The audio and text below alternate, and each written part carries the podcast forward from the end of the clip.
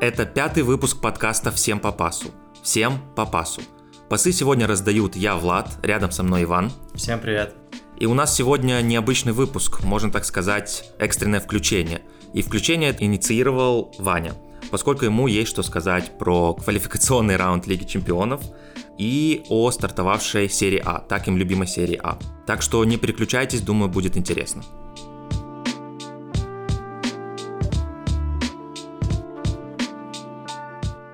Давай начнем тогда с Лиги Чемпионов. Ты не против? Да. Из интересного хотелось бы выделить команды, которые пролетели мимо этой Лиги Чемпионов.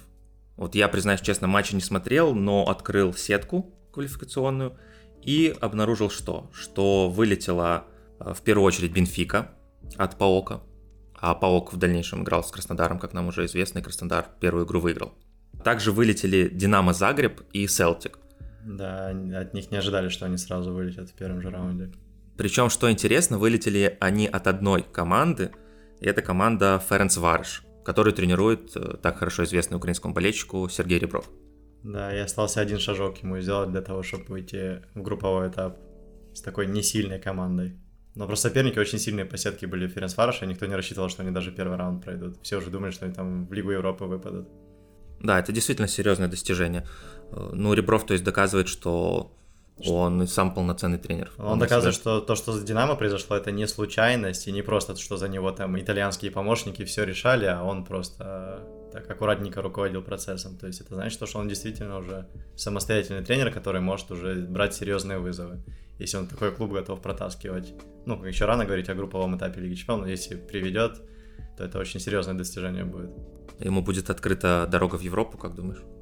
Э, думаю, да. Ну, как минимум, обратят внимание на него. Давай о Паоке немного поговорим. Паок выбил Бенфику, от которой очень многого ожидали после их громких трансферов, но проиграл Краснодару. Но играли они на выезде. Я вот тоже посмотрел, Паок, э, у него очень серьезная домашняя серия. Дома у него из четырех матчей три победы и всего одна ничья. Это может стать проблемой для Краснодара. Паок дома очень силен.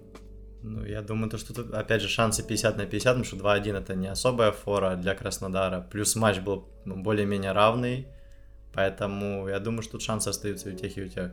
Ну, сейчас фактор домашнего поля не так сильно влияет, но он еще остается. Чисто за счет перелета, то есть команда много сил тратит на то, чтобы добраться до поля соперника, и это играет большую роль.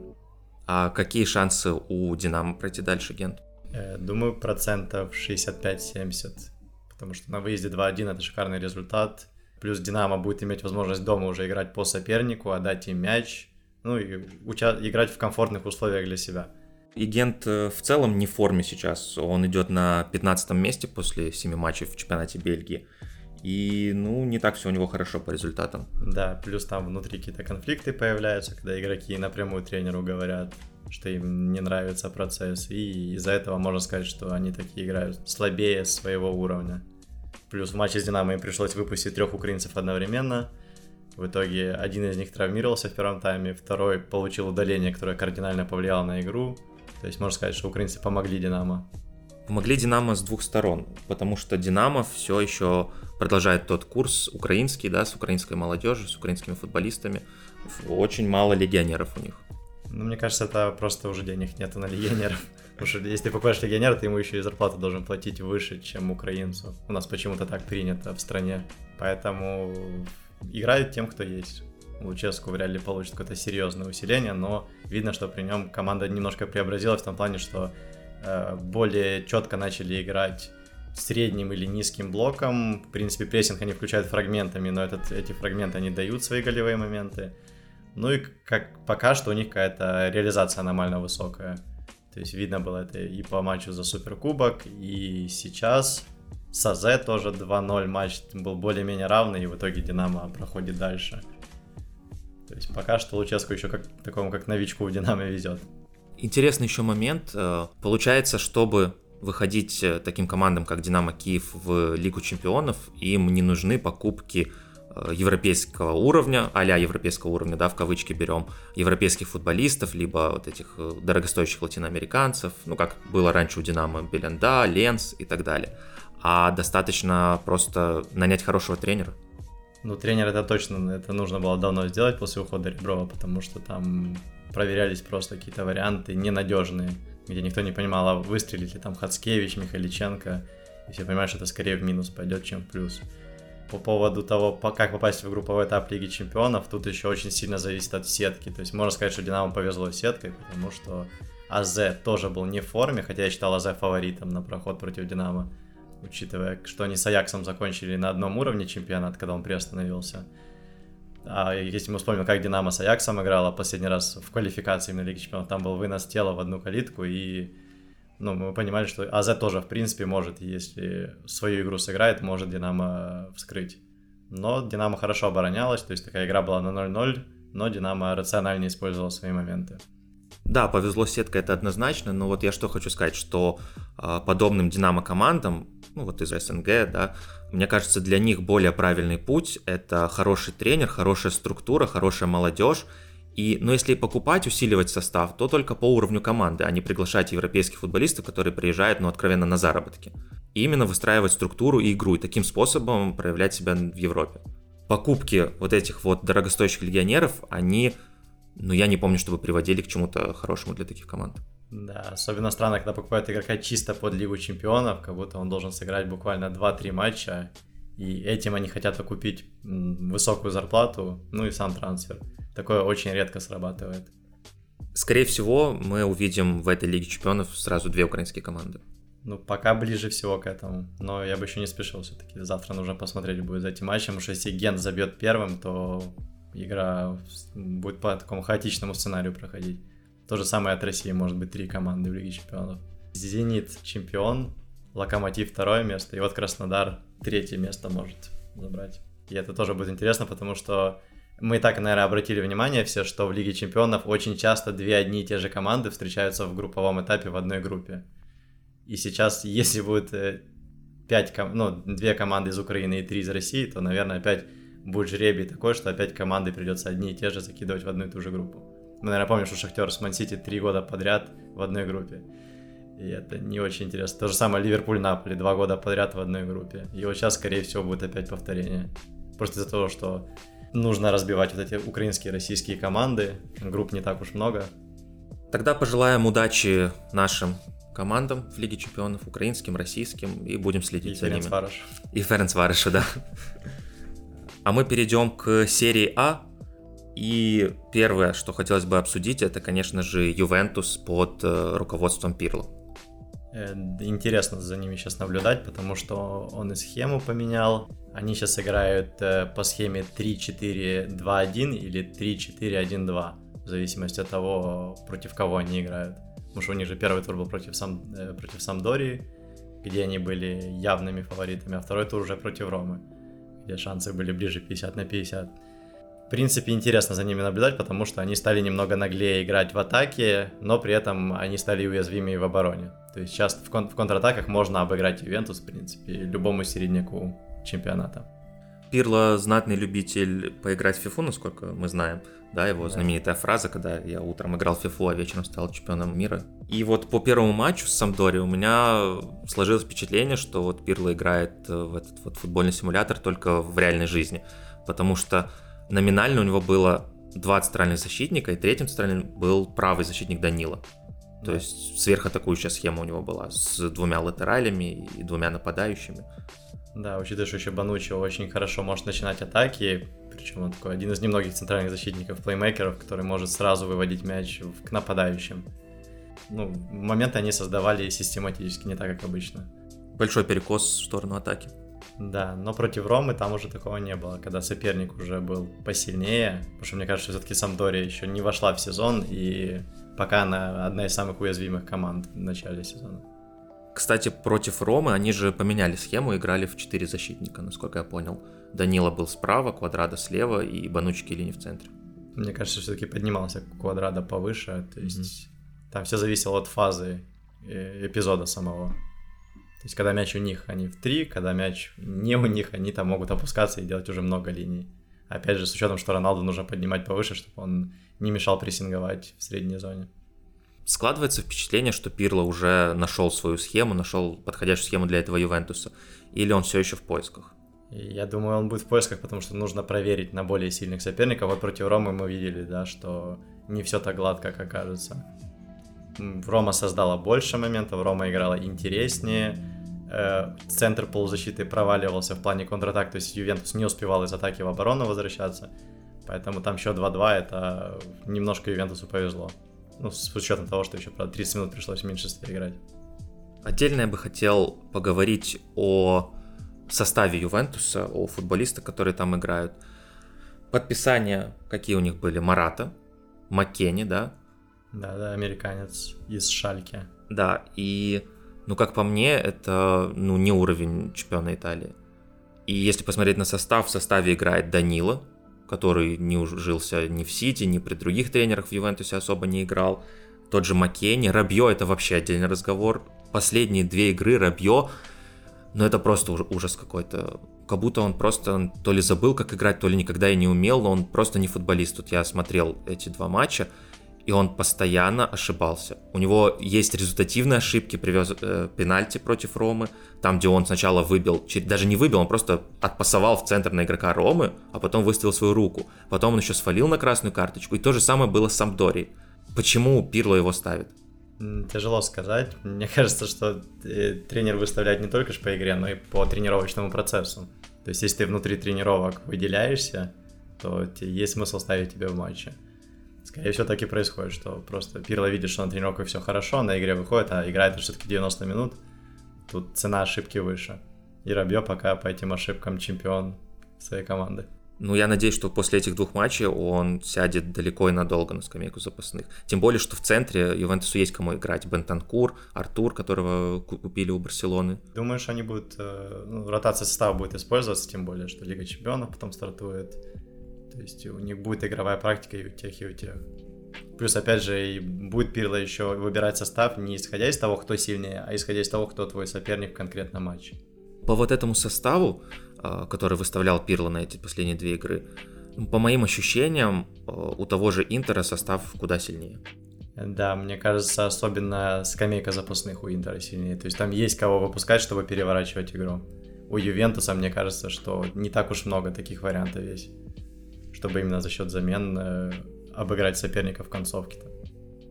Поэтому для меня сейчас даже Интер небольшой фаворит этого сезона. То есть там где-то 51% на Интер и 49% на Ювентус.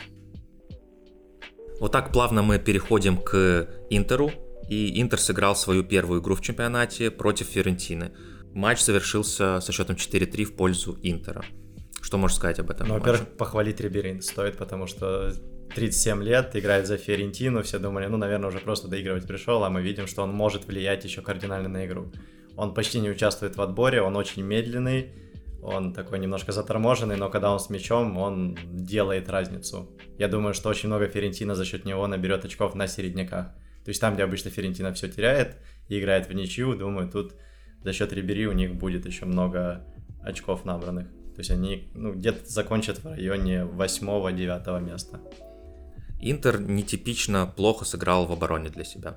Это связано с тем, что новая тройка центральных защитников. Тяжело сказать. Ну, во-первых, это начало сезона, и тут э, стоит это учитывать. То есть нужно еще команде немножко разогнаться. И второй момент, э, еще в конце прошлого сезона Конте уже экспериментировал так, что давайте мы все-таки чуть-чуть улучшим атаку, но пожертвуем обороной. И вот сейчас тоже мы видим еще последствия этой идеи потому что Интер действительно стал больше создавать, чем, допустим, в первой половине прошлого сезона. Э, ну, по именам, э, центральная оборона у Интера не выглядит сильно внушительно. Это Домброзия, который номинально крайний защитник, Каларов, который престарелый крайний защитник, Бастони молодой центральный защитник, э, отсутствие Шкринера, отсутствие Деврея, правильно? Годин, по-моему, еще у них. А Годин уже ушел, а. кажется, в Калере. Да, они взяли вместо него Каларова. Но если вот не основные, тогда тем более усиление. могут быть сильные претензии к тому, что они, ну, они так легко допускают моменты. Да, заметил еще тенденцию ставить э, в тройку центральных защитников номинально крайних защитников. Да, чаще всего физически крепких или престарелых, э, но в целом такое прослеживается и практикуется. Можно вспомнить того же Данила в Ювентусе, когда он играл центрального защитника, э, Домброзио и Каларова в Интере – Калашинас в Арсенале играл, помню, центрального левого, Марсаль в Лионе в прошлом сезоне, и даже Шоу когда-то наигрывался как левый центральный защитник. Ну, я думаю, это все зависит от того, что именно хочет тренер от э, одного из центральных защитников. Исходя из этого он выбирает, что лучше поставить центрального защитника ног из резерва, либо опустить опорника, который тоже обладает оборонительными навыками хорошими, либо вот так опустить с фланга игрока в центр. Ну вот еще что интересно. Раньше считалось, что три центральных защитника это укрепление именно обороны, оборонительных действий команды, потому что когда опускаются два латерали, это получается 5 защитников, и там команда чуть ли не в десятером обороняется, да. А, но сейчас прослеживается, что многие топовые команды часто играют три защитника а, с акцентом именно на атаку, чтобы в полузащите и в атаке как раз-таки было численное преимущество. Плюс вот эта тенденция ставить крайних защитников одними из центральных защитников, которые также само могут подключаться, давать ширину, начинать атаки. Тебе вот не кажется, что игра в три защитника, она из сверхоборонительной переходит немного наоборот в какую-то атакующую схему. Это же опять же все зависит от тренера, от его установок. То есть схема, она не может быть чисто оборонительной или чисто атакующей. То есть даже 4-4-2, которые все говорят, что это точно оборона, все равно можно ее перевести в атакующую, если у тебя все игроки, например, в центре креативные, и умеют на дриблинге тащить мяч. То есть это все очень-очень условно, и все зависит от установок самого тренера. И готов ли он к такой игре. По поводу состава Интера, э, не кажется ли тебе, что у них явный перебор с количеством игроков, причем игроки не самого слабого уровня? Практически на каждой позиции у Интера есть 2-3 футболиста конкурентоспособных. Ну, разве что кроме нападения, там двойка, которые, ну, практически неприкасаемые, да. Если взять, например, полузащиту, смотрим состав, там Барелла, Брозович, Сенси, Гальердини, Видаль, Найнгалан, Весина и на крайний случай Эриксон даже может сыграть. Интер, руководство Интера пытается сделать все, чтобы угодить Конте.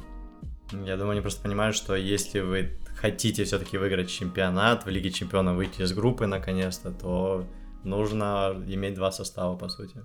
Только так. Особенно учитывая, что сейчас матчи будут чаще, чем обычно в сезоне. То есть там нужно будет менять игроков на некоторых позициях матч через матч. То есть не получится играть там условной основой, как любил Сари в Наполе, где там 12, 13, 14 человек могут провести весь сезон. Руководство, думаю, это понимает. И контент в том числе понимает, что ему и важна конкуренция, чтобы просто игроки друг друга мотивировали. Там один где-то плохо сыграл, второй сразу вышел, или просто по усталости меняться. То есть это такая стандартная история для топ-клуба. Если ты считаешь себя топ-клубом, ты должен иметь столько игроков. Чтобы, желательно, чтобы по два игрока на позицию у тебя было. В Италии такой состав Интера мне видится фаворитом этого сезона. Не знаю, как в Лиге Чемпионов у них сложится, все-таки состав достаточно возрастной на некоторых позициях, но именно в серии А, мне кажется, это самый сильный состав. По глубине точно. Основа, там еще можно спорить, но это уже такое. Все-таки выигрывает чемпионат по итогам 38 туров выигрывается. Поэтому там многое будет как раз глубина состава решать. Еще у меня такой вопрос э, по поводу вернувшейся из аренды Перешича и Найнгалана, которые так были неугодны Конте в прошлом сезоне. Теперь он их выпускает. Перешич в основе играл, Найнгалан вышел на замену. Э, что с ними будет дальше? Ну, учитывая количество матчей, я думаю, то, что они все получат достаточно игровой практики. Может быть, не в основе будет выходить, вот Найнгалан, скорее всего, будет выходить, когда нужно там переворачивать матч, или когда, наоборот, нужно засушить игру, когда команда ведет и нужно в центре кто-то более такой агрессивный. То есть я думаю, что они все пригодятся и получат свое игровое время. Понятное дело, что Найнглан будет играть меньше, чем в Калере, но учитывая амбиции Интера, то я думаю, он как-то это потерпит. Перишич, как мы поняли, будет играть латераля, скорее всего, левого, и закрывать всю бровку. Он, конечно, работоспособный игрок, но явно не оборонительного плана, он не защитник.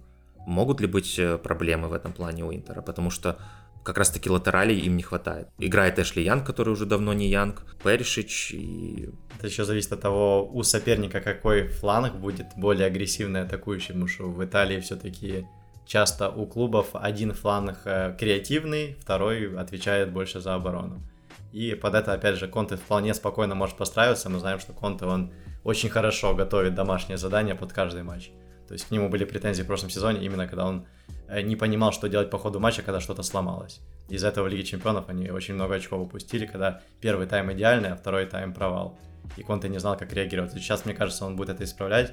Вот матч с Ферентиной мы увидели, что счет 3-2, он делает замены, выпускает он, конечно, очень крутых игроков, которых нет у других команд, но это влияет, и в итоге две голевые передачи дают игроки, вышедшие на замену.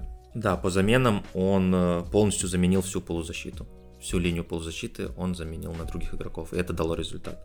Глубина состава Интера, конечно, потрясающая в этом сезоне. Да, плюс в Италии еще 5 замен можно делать, поэтому можно просто пол состава менять. Что, в принципе, и сделал Конте. Какие у тебя прогнозы по поводу Лиги Чемпионов? Ну, смотри, они могли же выйти из группы вполне спокойно и в прошлом сезоне, и в позапрошлом, там еще при Спалетти.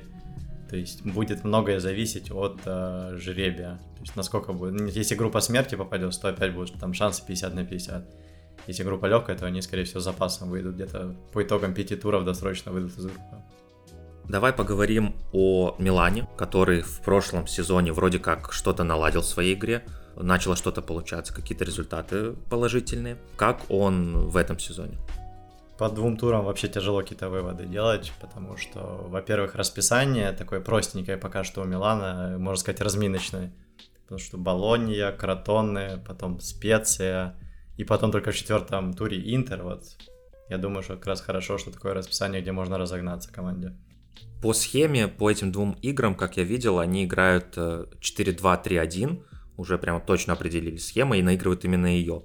И Челханаглу наконец-то занял свою позицию э, центрального атакующего полузащитника, а то его скитание на флангах это отдельный вид искусства. И в целом, ну, создается впечатление, что Пьоли нашел баланс в составе. Да, баланс сейчас виден, потому что Милан создает больше моментов, чем соперники, и достаточно много матчей подряд. То есть там можно, можно было вспомнить только, наверное, против Аталанты, когда и против Наполи. Вот если брать последние полгода, то создал больше моментов, чем Милан. Поэтому, да, баланс есть, но, опять же, много упирается в физическую форму лидеров. От них будет очень многое зависеть. Вот сейчас попробовали матч без Ибрагимовича, видно, что в атаке все-таки стало все попримитивнее. То есть Милан очень долго возился с мячом вокруг штрафной, но не понимал, а что же делать дальше с ним, потому что Ибрагимович обычно он находит какое-то решение правильное, находит свободную зону, куда можно сбросить этот мяч или самому пробить. Вот против Кротона эта проблема была видна хорошо. Да, я тоже это заметил, что против Кротоны они даже часто, чаще начали играть просто на вынос на нападающего, чтобы Рэбич постарался на скорости там зацепиться да, или за мяч. подачи с флангов борьбы были. Да, с Болонией была более какая-то осмысленная игра. Но у Ибрагимовича сейчас э, диагностировали коронавирус, я все думал, как можно пошутить про Ибрагимовича и Корону, но не будем шутить на такие темы серьезные. Без Ибрагимовича Милан сразу становится слабее, без 30, сколько там, 7-летнего Ибрагимовича. Зависит от того, кто будет соперник, потому что, мне кажется, если Милан играет с сильной командой, там, из топ-6, то, скорее всего, без Ибрагимовича вполне можно сыграть даже лучше. А если надо вскрывать тех, кто низко обороняется, то там Ибрагимович очень важный игрок. Потому что он один из немногих, кто умеет работать без пространства, и это помогает команде как бы набирать очки на слабых командах, поэтому так Милан намного реже стал терять очки там. Стоит, наверное, также отметить э, трансферную политику Милана, в том плане, что они сохранили всех своих лидеров прошлого сезона. Э, Тео Эрнандеса, Челханаглу, который тоже мог в Германию уйти, и сделали пару серьезных подписаний, в том числе молодого Сандра Тоннелли, Э, на перспективу, скажем так. Да, учитывая, сколько желающих было на него, я удивлен, что именно Милан выбрал. Но это, скорее всего, связано с тем, что сам игрок очень хотел за Милан играть, он болел с детства за Милан, и поэтому повезло. Хотя в первом матче, когда он с Болонией вышел на 15 минут, было видно, что он сильно волнуется, перестраховывается, дает поперечные пасы ближнему просто. Но видно было, что хотел набить статистику в матче с Болонией, и как раз этот тот фрагмент был, когда Милан немного поплыл, и Болония создав, создала несколько стопроцентных моментов. Это уже было при счете 2-0. А во втором туре уже Тоннели дали сыграть в основе, он уже немножко пораскрепощеннее был. Так что думаю, что это перспективный да, трансфер, и он еще сыграет свое. В целом у Милана можно сказать, что все налаживается. Э, да, но конкуренты просто не спят, они, у них тоже все по чуть-чуть налаживается, поэтому Милан не фаворит на топ-4 сейчас. Милан фаворит на Лигу Европы, именно на попадание в эту зону. Милан сейчас проходит квалификацию в Лигу Европы, насколько да. известно, и тоже вполне неплохо справляется. Ну, прошлый матч был плохой, э, два раунда, да, они прошли, остался еще третий, причем третий уже будет с домашним ответным матчем. Но думаю, что они должны пройти. Да, в соперниках у них португальская Рио Аве, поэтому... А, хотя, хотя я, кстати, не помню, по двум, по двум матчам будет решающий этап или нет. Потому что в Лиге Чемпионов два, а в Лиге Европы может быть один. Да, кажется, один матч на выезде они будут играть. Э, но в целом шансы велики пройти в Лигу Европы. Да, там процентов 60-70, но опять же все упирается еще в насколько свежие будут игроки. Потому что ехать в Португалию, там вполне могут именно за счет физических качеств португальцы перебегать Милан. Ну, за таким Миланом я бы следил и в Лиге Европы, и вот в серии А буду стараться смотреть их матчи, потому что, э, ну, это не тот Милан, что был несколько сезонов назад, на который просто больно было смотреть. Сейчас, в принципе, против любого соперника, если включить, э, не только Милана, много итальянских команд, которые включаешь и понимаешь, во что они играют, понимаешь, что у них есть уже какая-то мысль, и за счет чего они планируют набирать очки. Самое сложное будет это, конечно, в Италии следить за теми, кто только что вошел в серию А из серии Б. Вот им сложнее всего. У них слишком слабые ресурсы пока для того, чтобы тягаться с командами серии А на дистанции в 38 туров. По первым турам это тоже хорошо было видно. Ну, часто у команд, которые только выходят в высшую лигу, есть такая стратегия зацепиться сначала здесь теми силами, что есть, а потом уже будем вливать э, средства, вливать в трансферы и в усиление. Ну, просто желательно состав сразу же обновлять всем командам, учитывая, что тут более высокий уровень сопротивления, здесь слишком много команд, которые вообще могут э, в перерыве поменять игроков и стать э, в два раза сильнее, чем они были, например, в первом тайме. И вот э, очень сложно будет играть и специи, и кротоны, и биневента. Что еще интересного происходило в серии А за последнее время? Ну вот э, некоторые команды сыграли один тур, некоторые два, и по Роме по плохой игре ничего не могу сказать, то есть в принципе видно, что Фансека до сих пор пытается еще больше играть на атаку, э, команда много создает, но при этом э, вот странная вот эта потеря очков с Вероной, где они сыграли 0-0, а потом еще и техническое поражение получили. С Ювентусом тоже казалось, вот сейчас уже 3 очка, вот они готовы, и в итоге команда, играя в большинстве, пропускает от Роналду и теряет очки, хотя создала больше, чем Ювентус. Но техническое поражение, техническое поражение, конечно, это было печально в том плане, что они забыли, что Диаваре уже 23 года, а не 22. Из-за этого его нужно было регистрировать в основной список, а не в резервный молодой. И поэтому получили технари абсолютно по делу. Как я понял, сразу же уволили человека, который отвечал за этот вопрос э, внутри Ромы. Да, глупая детская ошибка. И подобное из последних вспоминается у Реал Мадрида, когда они с Кубка вылетели, заявив Черешева. В Англии такого нету. И тут, мне кажется, и заключается вся загвоздка в уровне менеджмента просто, в структурах клубов. Тяжело сказать, э, есть ли какие-то закономерности между странами в таких в организационных вопросах. Потому что, ну, у всех там свои правила, в Англии там у них, по-моему, тоже есть куча всяких ограничений на игроков. Ну, Но да, при этом они все их соблюдают. Ну, мы же, мы же тоже примеры в Италии и в Испании видим слишком редко, чтобы какие-то выводы делать. Вот у Реала это было один раз в кубковом матче, у Ромы вот в чемпионате в первом туре. Это... Ну, в целом на таких уровнях, э, на таком уровне таких ошибок вообще не должно быть. Еще и у таких команд.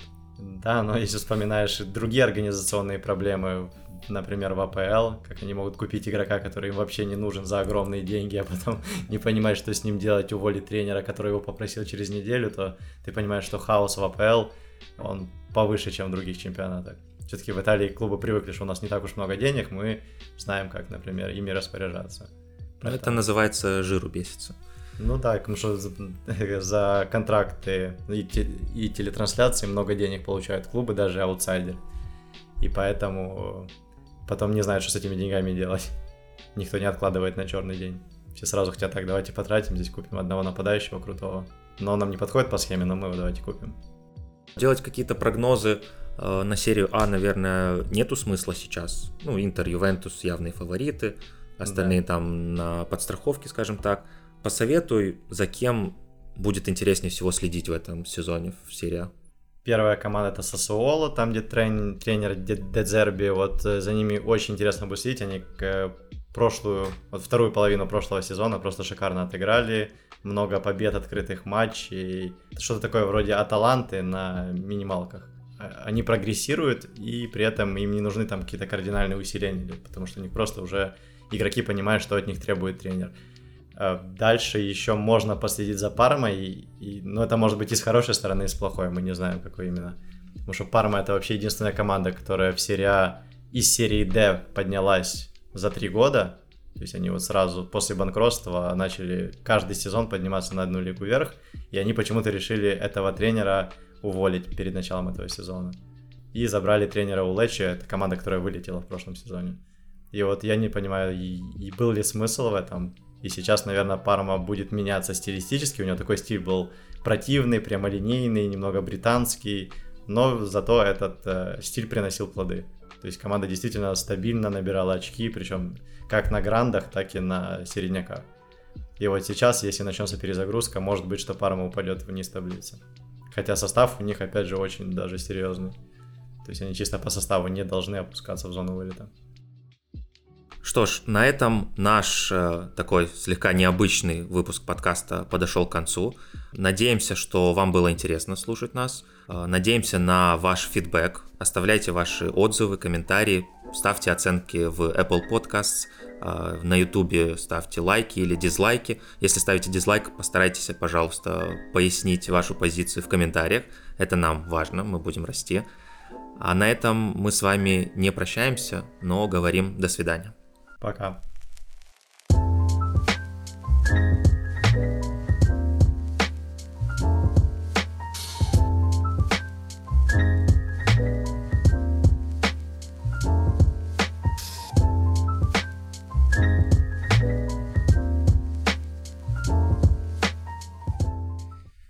Скажи мне, пожалуйста, почему ты не смотришь классные матчи? Это не подкаст просто. Скорее всего, потому что свои матчи есть, когда, когда я играю, и поэтому я не могу смотреть все матчи. Ага. Особенно когда детский матч, то мне надо идти на детский матч, а не смотреть, как играют денежные мешки. Ну, вот Баварию ты полностью игнорируешь, я так понял, да? Или вообще Бундеслигу? Э, просто они играют одновременно, когда есть какой-то матч в другом чемпионате. А в Германии, в принципе, ты так понимаешь, чем закончится. Ну вот видел прошлый тур? Дортмунд вот. Проиграл, и Бавария проиграла Хофенхайм. Ну, Дортмунд там, как обычно, омолодился немного. Э, а вот Бавария, да, их разнесли в контратаках очень круто. Mm-hmm. То есть я включил фрагмент матча, там минут 20 последних, и видел, что Хофенхайм все равно в контратаках создает больше, чем Бавария. То есть в этом плане было интересно концовку посмотреть. Но опять же, с точки зрения чемпионата, Хофенхайм все равно в районе 10 закончит, а Бавария первая.